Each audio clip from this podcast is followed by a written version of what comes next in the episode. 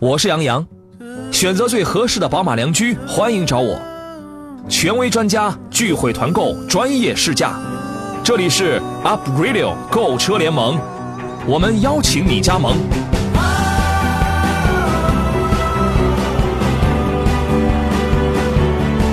FM 一零点一 Up Radio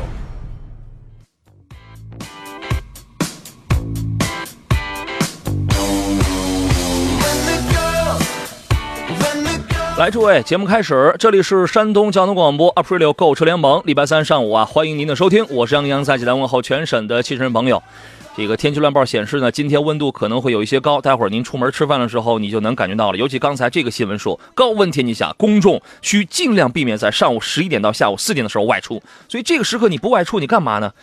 听节目啊，在家里头，在这个办公室里头。没事儿，通过任何一个手机 app，通过任何一个这个掌中宝一样的这个软件，都可以听我们的节目啊。每天上午的十一点到十二点，我们探讨解答挑车和买车的问题。老规矩，直播间三楼电话现在已已经开通了，方便你直抒胸臆。号码是零五三幺八二九二六零六零八二九二七零七零八二九二八零八零三种网络互动方式。您可以在我的新浪微博当中艾特我，山东交广杨洋侃车，加入节目的车友群四八四二幺幺零零，关注两个微信公众账号发言，一个是山东交通广播，一个是山东。交广杨洋看车团，这个啊，请你搜索小写的拼音全拼杨洋 FM 幺零幺幺，你就可以找到。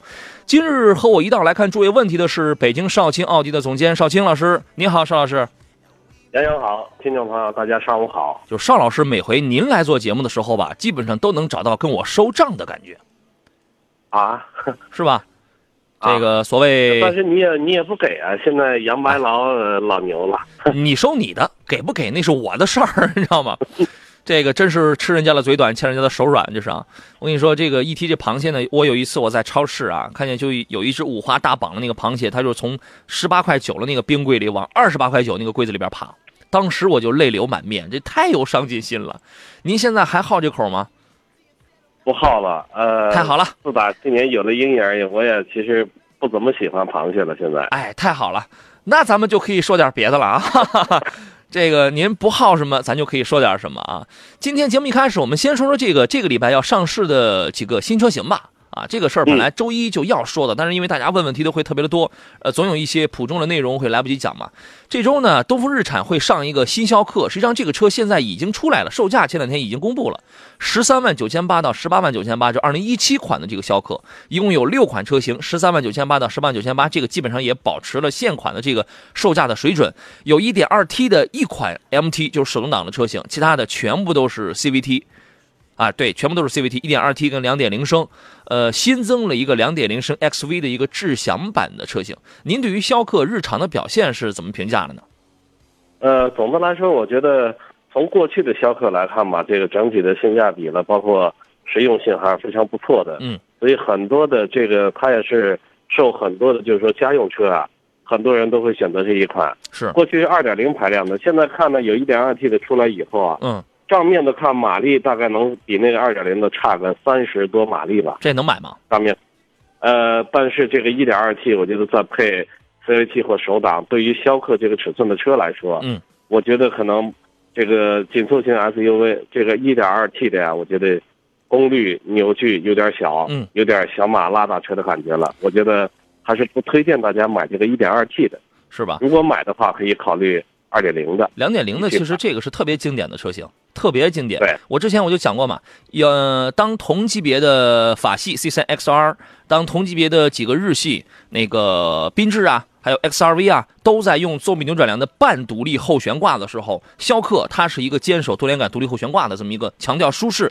强调技术成本、强调操控性的这么一个一个车型吧。然后加上空间也比较大，车型也比较经典，一直没有什么太大的这个短板，没有什么太大的这个毛病。所以说这是一款很很经典的车子。但是2.0的确实要比那个什么要比 1.2T 的要更好。1.2T 你得能跑起来，你得能悠起来，是吧？你能悠起来在巡航状态下，这个应该也是 OK 的。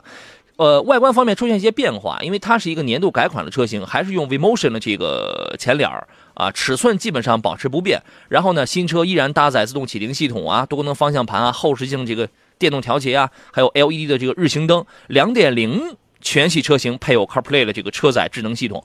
另外呢，如果你愿意买18万九千八，好家伙，这个太贵了，因为这显然就是新奇骏的这个价格了。那么旗舰版的这个车型还配了行人探测预警、预碰撞智能刹车、车道偏离预警、智能泊车、定速巡航等等，还配了这样的一些东西，可谓是武装到了牙齿啊！这是本周已经发布的这个第一台车子。那么第二台车子是长安的凌轩，这这是长安高定位高于欧尚的一款七座的 MPV，一点六升。呃，我之前我说呀，因为这个车刚出来，它只有这个手动挡的车型，但是后边后边啊，七月份可能会上 1.5T，呃，也会出一个 6AT 的车型。说到这儿，我就想起那个上汽通用五菱宝骏，宝骏的那个五六零啊，马上要出的一个 CVT，它的自动挡现在来看的话，应该是一个 CVT。那么之前宝骏七三零是没有竞争对手的，这次凌轩出来之后，二加二加三的这个座椅布局，包括尺寸也非常接近七七三零，也是目前 MPV 的一个主流的水准。所以说这个车的竞争力可能会，呃，分一杯羹。但是售价现在还没有出来。您对于这个市场的这种七座 MPV，您是怎么来看的？我觉得七座的 MPV 呢，一直在国内是非常的受欢迎的。就从这个大通这个出的七座的，包括别克的。八这么多年来，作为商务用车呢，这些车型呢一直非常的受大家欢迎。嗯，就是因为它拉的多，车里边装载的人装的多，空间大，我觉得非常受欢迎。嗯，呃，凌轩呢，我觉得长安这个旗下出来这款 MPV 以后啊，呃，首先呢，我从这个车的内饰看的话，档次上它已经显得比较高啊。哎，我觉得档次就是说这个价位上肯定是十万起。嗯。从这个，因为它的内饰了，它的外观了，我觉得又作为一个七座的 MPV 来说，这个价位怎么得十几万？确实档次看起来呢，也得像十几万的车。从这个目前车里边的配置来看的话，娱乐系统、大屏幕，现在这个，呃，整个仪表它全部是拿真皮这个包裹的，嗯，看上去像是真皮包裹啊。哎，嗯，看起来的话，这个车现在。我觉得颜值内饰啊，嗯，呃，内饰非常漂亮，嗯，然后呢，内饰的布局也比较合理，嗯，我还是比较看好这款车。但我觉得这个应该卖不到十万，它有它有可能啊，它是七万几到，它就跨着十万的那么一个售价区间。我觉得这样才能跟七三零这样的车形成竞争关系嘛。我们合资品，我们这个自主品牌的车最大的特点是，嗯，你一看的话，你觉得得值个十五万啊，到最后价格一公布八万。你就觉得超值是吧？借您吉言，我觉得，哎呀，我觉得他们有很多，嗯，他们有可多品牌都都这个应该会特别喜欢你，你知道吗？啊，你这这个说到他们心缝里了。还有一个车品牌的车，现在典型的这个突最突出的特点，嗯，就是我刚才说的，嗯，呃，看起来还有这个车里边坐起来，嗯，先别着车，嗯，那绝对是有这个身临其境这种高端车的感觉，是吧？那一看价位呢，就是一个。自主品牌车的价位，嗯嗯嗯，所以现在自主品牌车卖的很火嘛。是，反正加油呗。还有一个车是思威，思威的 X 三 SWM，思威 X 三呢，这是一款要呃，从这个定位上讲吧，它是一款定位低于思威 X 七的一款七座 SUV，两套动力系统啊一点五 T 还有这个一点六升。两套动力系统，然后它这个 1.5T 跟那个思维 X7 的动力系统是完全一样的。1.5T 车型估计还还得搭配这个 CVT 的变这个变速箱。很多人都不都就不知道思威这是一个牌，这是一个什么牌子？其实它最早是意大利意大利米兰的一个摩托车品牌，大概是一九六一年，差不多一九，好像是一九六一年前后，反正差不多也有五十多年了这么一个造车的历史。两千一四年的时候，当时中国有一个民营企业叫新源。新源啊，然后他是全资收购了这个 SWM，后来又这个跟华晨又开始去做了一些工作，又整合了一些这个制制造资源，所以才成为了现在的 SWM 这个思威思威汽车，在国内的生产基地是在那个重庆啊，呃，这个车就是思威从原来的 X7 上，它有一个特点是什么？它那个质保期特别的长，包括基础部件、发动机、手动变速箱三大方面，二十多项这个延长保修服务。它那个特别的长，大概是八年十六万公里吧。所以说到它这个这个品牌到底是在说大话，还是它真有底气、真有实力呢？我们广告回来之后，咱们聊一聊。好了，各位，我们继续回到节目当中。这里是 Aprilio 购车联盟，我是杨洋。遇到了挑车、选车的问题，可以通过电话，还有三种网络互动方式联络我们。刚才我们说到了 SWM 这个思威这个新品牌，我留一个问题，呃，给出了这个从 X7 来举例，给了一个八年十六万公里的超长质保啊，到底是真的就是，呃，是在说大话呢，还是说这个对于自己的产品非常的自信，很有底气呢？尚青老师，您对于这个品牌是怎么看的？呃，这个品牌呢，是一个，我觉得这个品牌在市面上。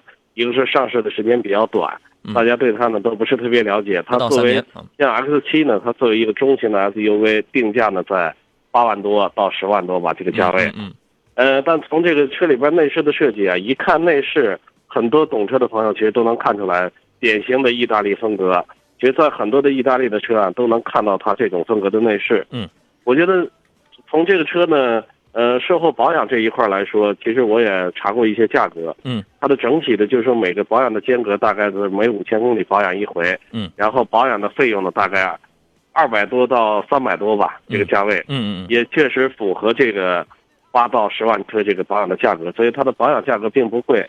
呃，同时呢，厂家如果说给超长的质保的话，说明这个合资品牌的这个思维呢，它自己本身对它的质量还是很信得过的。嗯，质量是呃很有底气的。我觉得这一块儿，意大利的品牌这个整体来说的话，现在虽然国内的车型并不多，但我觉得呃它的质量方面应该是在起步上去和其他的合资品牌，嗯我觉得应该相差无几。是吧？原来玩摩托的这个朋友应该会知道这个意大利米兰的那个思维是吧？后来我上网我查了查，这个到底思维的摩托车长什么样啊？哎，我觉得也不是太漂亮，可能人家那个摩托的这个技术非常牛叉，是吧？这是来自于意大利米兰的这么一个品牌，但到底这八年十六万公里虽然是能彰显出一定的信心，但现实是怎么样？我觉得这得让第一批车主来检验一下啊。吕磊说：“终于可以畅快淋漓的听收音机了啊！来吧，节目已经开始了。叶行者说：“洋洋开始广播啦，是啊，早就开始了啊。”呃，来看看大家的这个几个问题。首先是我能守的孤城这位网友他发来一个买车的问题，他说：“本田雅阁2.0精英与蒙迪欧 2.0T 时尚。”这两个车现在售价是比较接近，差价应该是不超过一万，啊，一个是自吸两点零，一个是 2.0T 的这个蒙迪欧，您怎么看这两个车呢？我觉得这俩一个是日系的，一个是美系的，呃，嗯从价位呢，其实大大多都在十八万左右到最高的可能将近三十万，对吧？嗯，价位现在优惠完了大概也我个人就十七万啊。呃，我个人觉得呢，如果说喜欢这个，呃，如果家里边家用，然后喜欢皮实耐用，喜欢后期养护成本低，嗯喜欢这个省心的话，您可以选择这个雅阁，嗯，因为日系车最最典型的特点就是这个。其实这俩是同一级别的车，嗯都是一个中型的轿车嘛。嗯但是我个人觉得呀，像福特的蒙迪欧，它的档次显得更高档一些，嗯从外观更霸气一些，嗯，因为它能看到一些其他车的身影，对吧？是吧？这个想要经济平顺，想要这个省点油啊，就毫无疑问，雅阁两点零这个要省，差不多百公里的话，光油耗这一项比两比两点零 T 蒙迪欧差不多接近一升吧，啊，这个车车比较轻便，然后故障率呢相对而言确实低，对吧？这个确实要更低一些。蒙迪欧呢，虽然它的六 AT 这个变速箱呃不太怎么样，但它的这个马力输出这是比较比较猛的呀。大概你一千七百转的时候，它这个扭矩它就扭矩峰值这就开始蠢蠢欲动了，三百五十牛米的这个动力，无论是功率还是扭矩还是马力，这个绝对要比两点零升的这个雅阁开起来要更过瘾。你无非你就是多耗点油，然后车身的尺寸、空间，你包括后备箱的这个容积方面，其实它还有配置吧，配置也可以算上，其实比雅阁都要更好。唯一呢，两项美中不足的地方就是可能会有一些担忧，一是已经明确的，就是油耗你要多花点钱。啊，但是你如果跑不多的话，应该也花不多。第二一个就是从后期的这个稳定性上去讲啊，这个福特跟这个本田来比的话，可能确实会有一点差距，对吧？邵老师，呃，没错。后续的，我觉得蒙迪欧可能在保养起来的费用要比雅阁要整体的维修保养的费用是都要高的。它比较粗放一些啊。你这个蒙迪欧啊，这蒙迪欧保养一回的话，差不多你在一万公里的话，得花七八百吧。得花七八百块钱，然后你因为它属于是这次高了，然后下次它就下来，然后你下一回可能也就五百来块钱，它是这样的啊。还有一个呀，还有一个活动信息，这是跟茶叶有关的。尚老师喜欢喝，哎，你当我没问啊？你当我没问啊啊，这个之前问了你喜，欢喜欢，对，之前问了您喜欢吃螃蟹吗？哎呀，刚一问完我就后悔了。我觉得应该是不乏有很多朋友对于这个茶呀，尤其对于这个茶具呀，应该是很有兴趣。我听说，我跟你讲一个秘密啊，我听说有一年那个何正茂先生他收藏了一套茶具，古董，嗯，你知道吗？古董，尤其在那个那个茶壶那个底儿上，它不是有那个烙的那个铭文嘛，烙了那个那个那个那个字儿嘛，上书几个大字。大明康熙年间制，他可骄傲了，他能收藏这个产品，他就非常的骄傲啊！他每每他都在我面前炫耀，你知道吗？我们祝贺他。然后呢？最后呢？后来就不知道了。后来我们我们谁都不爱揭穿他，他也挺不容易啊。大明康熙年间制，真是。这个本周还要上一款车，就是华呃华晨宝马的换代的五系，这个已经很明确了。五月十九号，本周五啊，之前我们也聊过很多次了。呃，首推六个车。这个首推六款车，小型的宝马七系吧，外观也也能加装这个 M 套件啊，B 四八、B 五八的这样的动力，呃，会不会出 1.5T 的这个 B 三八？这个我还不确定啊。然后呢，它上市上市时间是六月二十八号，这个厂家在四月份就已就已经呃那个这个这个这个厂家领导，我当时我在问他的时候，他已经告诉我大概是六月份这个全国统一呃上市啊。然后内饰方面、配置方面的提升是非常大，这个我们也不说了，用手势可以来控制音响等等，都在向七系在靠拢啊。由宝马的这个大东新工厂负责生产。这个车出来之后，我觉得现款呢，因为宝按照宝马一贯的套路，新车出来极有可能啊，极有可能会立刻就会给出这个实打实的现金优惠啊。这你像是 A 六啊、一级的这个现在，尤其一级现在加价的这个日子，我觉得有可能不会太长了。您认为呢？我觉得是。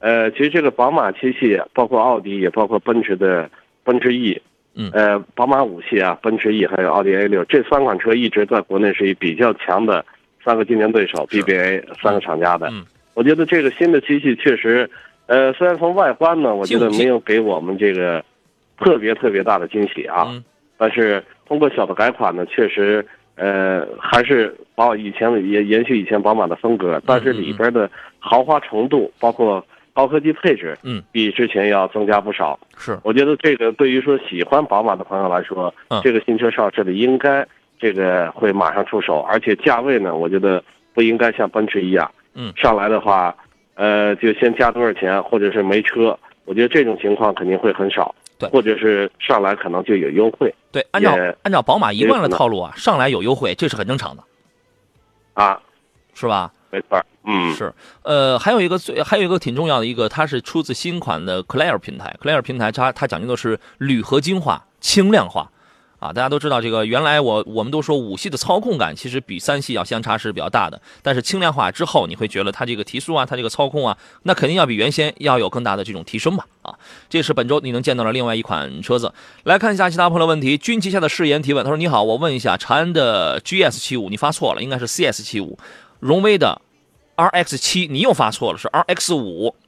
你看，你看了半天车，然后在我们这儿你还看错了俩。当然，第三个是奔腾的 X 八零啊，这个这个数倒是对了啊。三个车，请对比一下，请详细说一下。荣威的 RX 五，然后还有长安 CS 七五，还有奔腾 X 八零。奔腾的 S 八零，对我们假使拿价格来画一条线的话，R X 五它看的一定会是一点五 T 的，C S 七五有可能会是一点八 T，然后 X 八零可能会是一点八 T，要么就是后两个都是两点零升，因为这几个算是一个一个一个一条线上的吧。嗯，没错。嗯，你怎么看？如果是这几款的话，其实我，我对这三款车啊，都其实我自己都没有试驾过啊，我自己都没有试驾过，在驾驶体验上，其实。没有过多的，呃，体验吧，没有过多的了解，但单从这三款车的价位来说，都比较接近啊。嗯。然后我个人可能更喜欢三个七五的外观。嗯。啊。极光啊。仅此而已。是吧？对。这个那一年 CS 七五出来了，那一年瞬间出来好多个仿那个路虎极光的是吧？没错。是。在在这里边呢，首先是 X 八零，X 八零呢，我觉得这个呃这仨车我都开过啊。X 八零呢，一点一点八 T 的动力是非常好，但是 X 八零在这里边，呃，作为一个几年前的技术啊，它的底盘来自于马六，这个是毫无疑问，它那个操控性还有底盘的韧劲儿，包括加速性能，这个是非常棒的。呃，最大的缺点一是油耗可能要略偏高一些，呃，然后因为它要比一点八 T 的 CS 七五这个油耗它都要高一些的，呃，另外呢，胎噪。X 八零的隔音胎噪控制的确实是一般情况，而 CS 七五呢，我觉得这个车呢，颜值在这里边算是漂亮的吧，颜值算是漂亮的。这个车是比较折中，原来曾曾经爆出过什么有机油乳化呀等等这样的现象，我不知道现在有没有这个彻底解决好。呃，荣威的 RX 五的这个 1.5T 啊，如果你买的你是低于十四万八千八的话，那么它的配置不会多么的丰富，但是第一车型比较漂亮。第二，一些用料的做工，这个是比较精致的。我建议你在 CS75 和 RX7 之间做一个选择啊。好了，进入半天广告，我们稍事休息，回来之后咱们接着聊。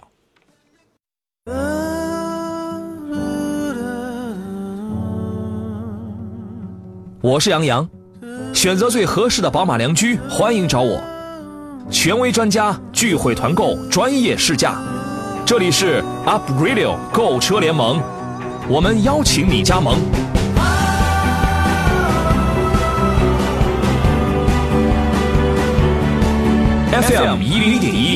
一 Up Radio。来，诸位继续回到在礼拜三上午为您直播的山东交通广播 April 购车联盟的节目当中，我依然是杨洋啊。呃，这档节目前两天刚刚调整了时间，每周一到周五上午的十一点到十二点这一个小时，这是我们直播的时刻。所以各位在这个时间遇到了专业的挑车选车，从技术对比、专业评测方面角度出发的一些问题的话，欢迎各位通过三路电话零五三幺八二九二六零六零八二九二七零七零或八二九二八零八零，呃，来直接跟我跟我们每天的这个座上客，我们共同来探讨，共同来这个进行交流。节目以外的时间，您可以通过新浪微博呀。啊，微信公众平台的方式都可以来找到我们。近期有买车计划的话，请注意，呃，杨康团正在酝酿一波又一波团购活动啊！现在您可以提前开始，可以提前开始，通过微信的方式，呃，预先来进行报名。关注微信公众号“山东交通广播”，在这个下面有三个菜菜单栏，第一个菜单栏最左侧第一个菜单栏当中就有杨康团这个报名，预先报名，填写所需所需车型即可啊。今天做上宾呢是来自北京的邵青老师，你好，邵老师。杨洋好，听众朋友大家好。嗯，本周还要上市的最后一个车子，这个就不用多说了，这是斯柯达野地的一款换代车型，现在正在瑞典的斯德哥尔摩，呃，可能这两天就要亮相了吧？英文名字英英文名字叫做 c o r a k c o r a k 就是野地的一个换代车型。从设计上，我这儿只有一谍照啊。从设计风格上看，长得也是用了柯迪亚克的这个全新的家族设计语言，小型的。柯迪亚克吧，我预感它应该不会仓促上市，有可能啊，先放一谍照出来，有可能在今年十月份的广州车展上先亮相，然后明年年初的时候会正式上市啊。这是本周我们收到了这几款这个车型的一些个消息啊。呃，继续回到节目中来看一下大家的这些个问题。H A L 这位网友问的是哈弗 H 六这个车怎么样？这个已经烂大街了，满大街这都有啊。油耗怎么样？这个车不算多么的省油吧？1.5T 的手动挡的话，正常市区油耗的话，我们给一范围吧。高速的话，这个少一点，大概是七升多。市区的话，反正差不多也得八，也也得八升多吧，八到九升吧。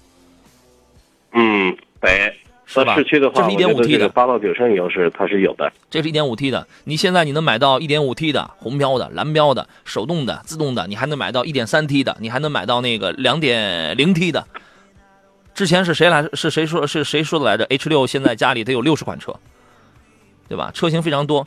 这个这个车单月销量现在现在下滑了，但是再下滑也在三万加。这个是如果你非常看重销量，就非常看重这个保值。那么你这个车是是可以购买，它没有什么太大的毛病。之前手动挡变速箱二二三档的顿挫，手动变速箱的顿挫，这个是非常明显的。萝卜快了不洗泥嘛，但是瑕不掩瑜，您自个儿去开一开啊。呃，我们来听听济南焦先生他的问题是什么？你好，哎，你好，我想问一下这个三菱欧蓝德二点四的这款是怎么样？让专家能解释一下。国产之后二十二万就能拿顶配了。哦，我我看的是那个十九万多的那一款七座那一款。嗯嗯嗯。怎么样？这款性价比怎么样？和那个奇骏比的话，就是看看怎么样。他俩的话，这个这个，呃，选哪款比较好一些？呃，您大概是就你现在您预感一下啊？第一，一年跑几万公里；二，打算开几年或者开几十万公里的时候再换车。您现在预感一下。我现在就是一年的话，大约跑三万来公里。嗯，挺多。呃，一呃，一半市区，一半长途吧。嗯。再换的话，就 现在用五十了，再换到六十，换不换两可能。以后再再再发展的话，会成就成了纯电动了了嘛？嗯嗯嗯，就是说可能短期几年内就不会再考虑换了，是吧？对对对，是是是。嗯嗯，这个清楚问明白了。其实我们是想奔着这个长效性、后期的稳定性跟便跟便利性去的。啊，对对啊，邵老师，您怎么来分析呢？我觉得广汽三菱的欧蓝德呢，就是说比起这个原装进口的欧蓝德比吧，这个现在从配置啊、做工来说，我觉得都和进口车，呃，差的并不多，嗯，差距并不大。但是价位呢，相对性价比还不错的，从十六万到二十二万多这个价位，呃，二点四的呢，而且它标配的都是全二标配都是四驱的系统，分时四驱。我觉得这个车，嗯，这个车单纯这个，但它是 CVT 四驱的，嗯，单纯从这个性能上来讲的话，我觉得这个车整体的性能不错，但和这个逍客比的话，我觉得销量它可能是呃和和奇骏和奇骏和十九万的奇骏。啊，对。销量上可能比奇骏要差一些，嗯，呃，但整体的车的性能来说，我觉得是还是不错的，就是也可以购买。喜欢这款车的朋友，喜欢平时，呃，上郊外了，或者是各种的综合路况都走的话，嗯，就是好路坏路都有的话，嗯，我觉得选择这个车也没有错。如果您的预算严格就划定在十九万上呀，你拿一个两点四的分时四驱的一个欧蓝德。它的性能，我不知道您五十岁，您是您考不考究这个四驱性能啊？呃，你首先你能拿一个分时四驱，因为三菱的四驱技术还是不错的，分时四驱足以足以应对您平时外出钓个鱼、踏个青、铺装道路跑，它它这个四驱能力是比较好。但是十九万，你那个新款的奇骏呢，那个四驱你再怎么优惠，你再怎么优惠，你十九万它也拿它也拿不到嘛。啊，对，最后得二十七座的话得二十三万左右。对。它现在是优惠是一万一万加是吧？一万几千块钱，对对，呃，一万猫一点吧。对对对，哎哎，这个你能拿一个两驱车，这是第一点。从四驱性能上去讲，它奇骏不占优势，这点看你需不需要，对吧？第二点，从长效性上去讲的话，奇骏确实要占优势。从这个故障率低啊，质量可靠啊。售后服务，你这个网点这个多么便利啊，并且，sorry，它的维修保养的价格要更便宜。哦，最近便宜是吧？啊，但是从硬件上，这个车你这个价钱拿不到四驱。啊，对，它俩大约得差三万多块钱吧？对。所以您是怎么考虑的？我们来听一下。我都我看看，要是差三万多的话，就不如买欧蓝德了。还是想感觉到还是想还是想要四驱的是吧？对，这个性价比挺高的。以后的话出去玩玩啊之类的话，应该是四驱，我感觉比两驱要好一些。啊，对，它功能性确实要更好。然后我们车友群里青山绿水间，他一句话，他还他还提醒我，他说奇骏还想买，还想还想买七座。这个奇骏的七座吧，我看了啊，因为本周就有一辆试驾车要给我送过来。这个其实驾驶感受，我预感跟老款奇骏不会有太大的差别。七座当时我静态看了，其实其实呢，那个聊胜于无吧，对吧？它毕竟尺寸也不算多么的大，所以你成人坐在后边也不会多么的宽敞。但是这个车就是长期故障率低，它就是很省心。嗯，对，这两个车长度基本上的话，一个四米将近四米七，一个四米七多一点对，总体没有很哎，没有很大区别，总体对总体相差并不是特别大。嗯，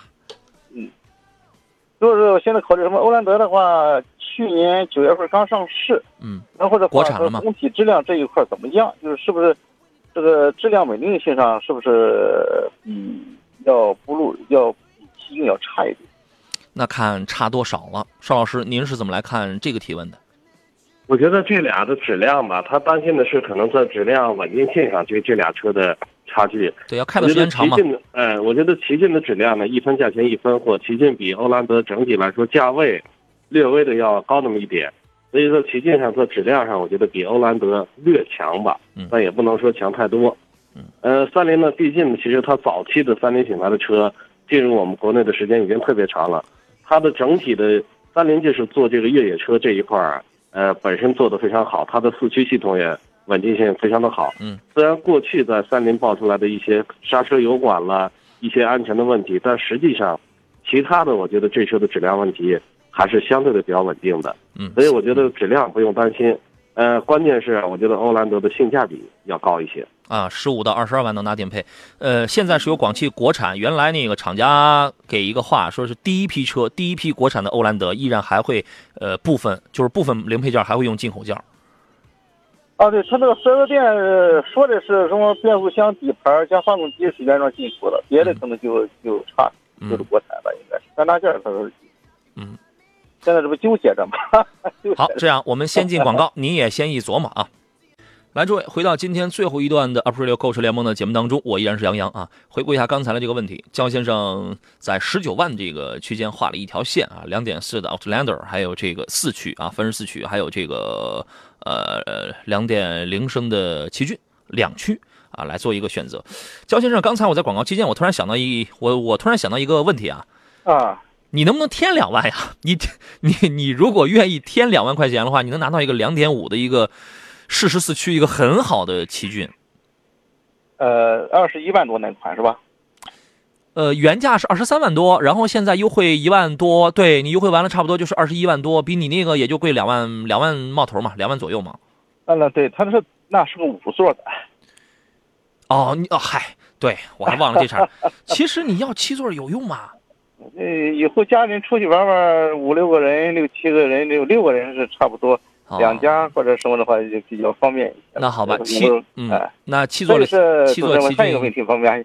这个四 G 幺二的发动机怎么样？这个这个这个机器这是进口，是进口的四四四勾幺二四勾幺二就是这个四 G 幺二的，这是这是进口的。呃，邵老师，您对这个发动机的印象是怎么样的？我觉得这个三菱的发动机吧，从过去一直以来，三菱发动机的技术还是非常的不错的。在国内，好多自主品牌的车啊在刚起步的时候，都是买三菱的技术，装配三菱的发动机。所以我觉得它的发动机是没有问题的，只要您正常的给它养护好，呃，没有任何问题。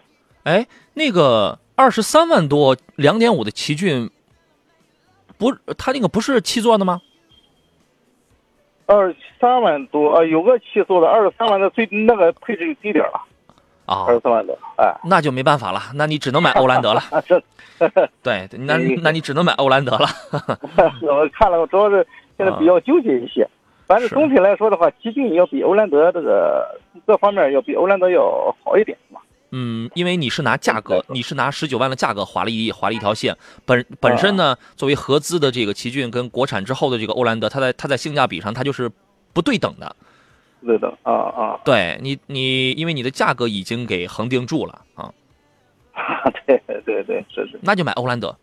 嗯，好好好。咱最近这欧蓝德。搞团购吗？有团购的话，参参加我参加咱这个一零一二一个团购也可以。你可以，你如果不着急买车，你先通过山东交通广播这个微信，然后你你先报名，我们去谈优惠。如果优惠可观的话，我们必须要帮助我们听众朋友要拿到这个低于市场正常优惠幅度的这个比较可观的这种优惠啊，对吧？如果优惠幅度可观的话，我会在节目上会立刻发起。您注意听我的节目。行行行，好吧。因为节目基本上一周得听个三四天吧。哎，太好了，我一周我才做五天节目。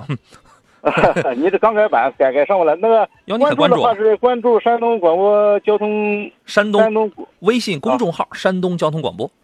好的，好，好嘞，再见，祝你成功啊，拜拜。景哥说，如果五座呀，我建议还是买奇骏或者 RAV4 吧，七座毕竟用处不大。呃，是啊，其实我也我也觉得二十万的七座呀。用处就二十万这个左右吧，这个七座确实用处不是太大，但有的时候我们总是希望大而全嘛，对吧？郭五四说下班开车呀，现在慢多了，路上就想着要多走一会儿，能多听一听杨洋的节目。祝好哟，谢谢谢谢。那您不赶紧早点回家，这个不回家给媳妇儿去做饭去啊？这容易引起家庭矛盾啊，是吧，邵老师？哎，是是是，没错。哎，说了。说的真好，你看石老师现在就那个邵老师啊，现在就一边做节目一边开始系上围裙了。好了，这是谁掉了线了啊？这是邵老师掉了线了。行，那可以再连线一下邵老师。浪费这位网友的问题，他说：“杨，我问一下，标致四零八一点八升自动豪华油耗是怎么样的？我看您是哪儿了啊？我这不显示您的 ID。嗯，正常来说的话，这款车的市区油耗你怎么着也得在十一升油左右啊。”十升到十一升，在市区油耗对于一个一点八自动挡的标致四零八而言的话，因为这个车毕竟它是一个 A 加 B 减级啊，它从这个级别定位上，另外尺寸自重也都摆在这儿，发动机技术也不是在省油方面有太高的这种建树吧。呃，反正正常情况下十到十一升油，十一升油上下，这是一个正常的水准。一说这个发动机省油，我突然想起刚才谁发一个微信问一问题来着？我找一找，我先请邵老师。你好，邵老师。哎，杨洋好，听众朋友大家好，刚才掉线了，做饭去了是吧？啊，别掉线了。哎，别解释啊！郭五四说，哈哈，此刻我也系上围裙了。你看，系上围裙，这还在听我们节目呢，这要了命了。哎，刚才谁发一微信问的两个车是跟发动机啊？易倾城问的，别克威朗和英朗的发动机是一样的吗？不一样。威朗除了尺寸大一点，其他的主要优势有哪些？这两车的发动机不一样。那个便宜点的英朗，它用的是 L 二 B，这个发动机啊，这个发动机名字起的很很高雅。它是它是电喷的，然后呢，那个威朗的发动其实底子是差不多的，威朗的发动机是 L 三 G，这个是直喷的，不完全一样。您觉得威朗除了尺寸大一点，还有没有其他的一些更更多的一些优势？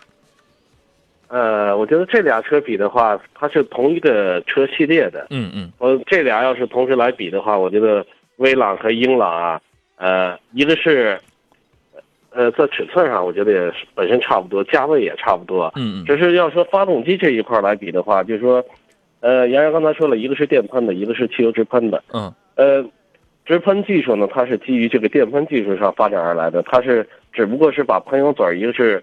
装到气缸里的一个是通过高压喷射，嗯，然后喷射到气缸里，燃烧的更充分，嗯，另外一个呢是先在进气道里边混合以后再进入发动机，嗯，所以我觉得省油呢不见得直喷它就能省油，但是直喷呢确实可以把发动机的功率发挥到最大。它是一个来说，我觉得差别并不大。它是一个往比较好的方向发展的这么一个技术。对吧？那对于买这样的车的车主，肯定他的下一个问题就是：那到底谁要更省心呢？谁养护起来什么能让我少花钱、少操心呢？那当然是，我觉得性价比当然是英朗传统的这种电喷是吧？对，多点电喷。对对对，嗯，后期的更省事儿。直喷的，其实它有时候发生了故障以后，它的成本、维修成本会比普通的车要贵一些。嗯，它毕竟它的系统要更复杂一些的。对，留着。呃，如果看不上英朗了，留着买威朗的那个钱应该加不了多少，你等着新君威，是吧？呃，为你暖为你为你暖暖手说阳，还有那个邵老师好，海马的 M 三怎么样？家用油耗是怎么样？我建议啊，在五六万这样的这个家庭轿车上，因为海马现在其实它主攻的是像是 S 三呐、S 五啊、S 五阳啊等等这样一些个新版本。我之前我这个说过啊，同样的一款车，比如拿这个 S 五而言，这个。你花的钱不一样，你买到了这个底盘，它都是不一样的。呃，它主它主攻是 SUV，但是真的你要在五六万左右买这样的轿车的话，我建议你看看比更主流的，呃，像是吉利的新远景啊，长安的逸动啊，差不多这反正都是在五六万块块钱你六七万你还能买到帝豪啊，就是这些车，无论从销量还是从品质上，我我认为可能要比你看的这个要更好，要更领先一点啊。这个哎，这个说到帝豪了，刚才那个还有朋友还问到了这个帝豪 GL 这个这个车怎么样？我上个周末的时候，我刚去参加他这个有一个体验营，有一个试驾体验营，我还刚刚还溜了还溜两圈。对于这个帝豪 GL，我我就不想说了。那个邵老师，您对这个车的印象是怎么样的？我觉得这个车吧，首先从外观比较大气，价格区间呢，像七万多到十一万这个价格区间，对整体来说，现在的它的竞争力已经非常明显了，就是说。呃，外观，而且在马路上也经常能看得到，外观大气，然后内饰的设计呢，我觉得也比较上档次。嗯，整体来说，在自主品牌车里边，这也是一个。比较不错的选择吧？对，觉得车身尺寸大概是两米七的这个轴距。之前有人那个写篇文章说它是这个现在中国品牌里的最长翼车，尺寸比较大，颜值比较高，内饰啊，包括你包括隔音这方面做的确实都是比较好。所以我我建议在六七万左右啊，你可以多考虑一下像是这样一些主流品控做的比较好的这种车型啊。好了，今天节目时间关系我们就到这儿了，再次感谢邵青老师，再见，再见，感谢电幕前的诸位，我是杨洋，明天十一点我们准时再见。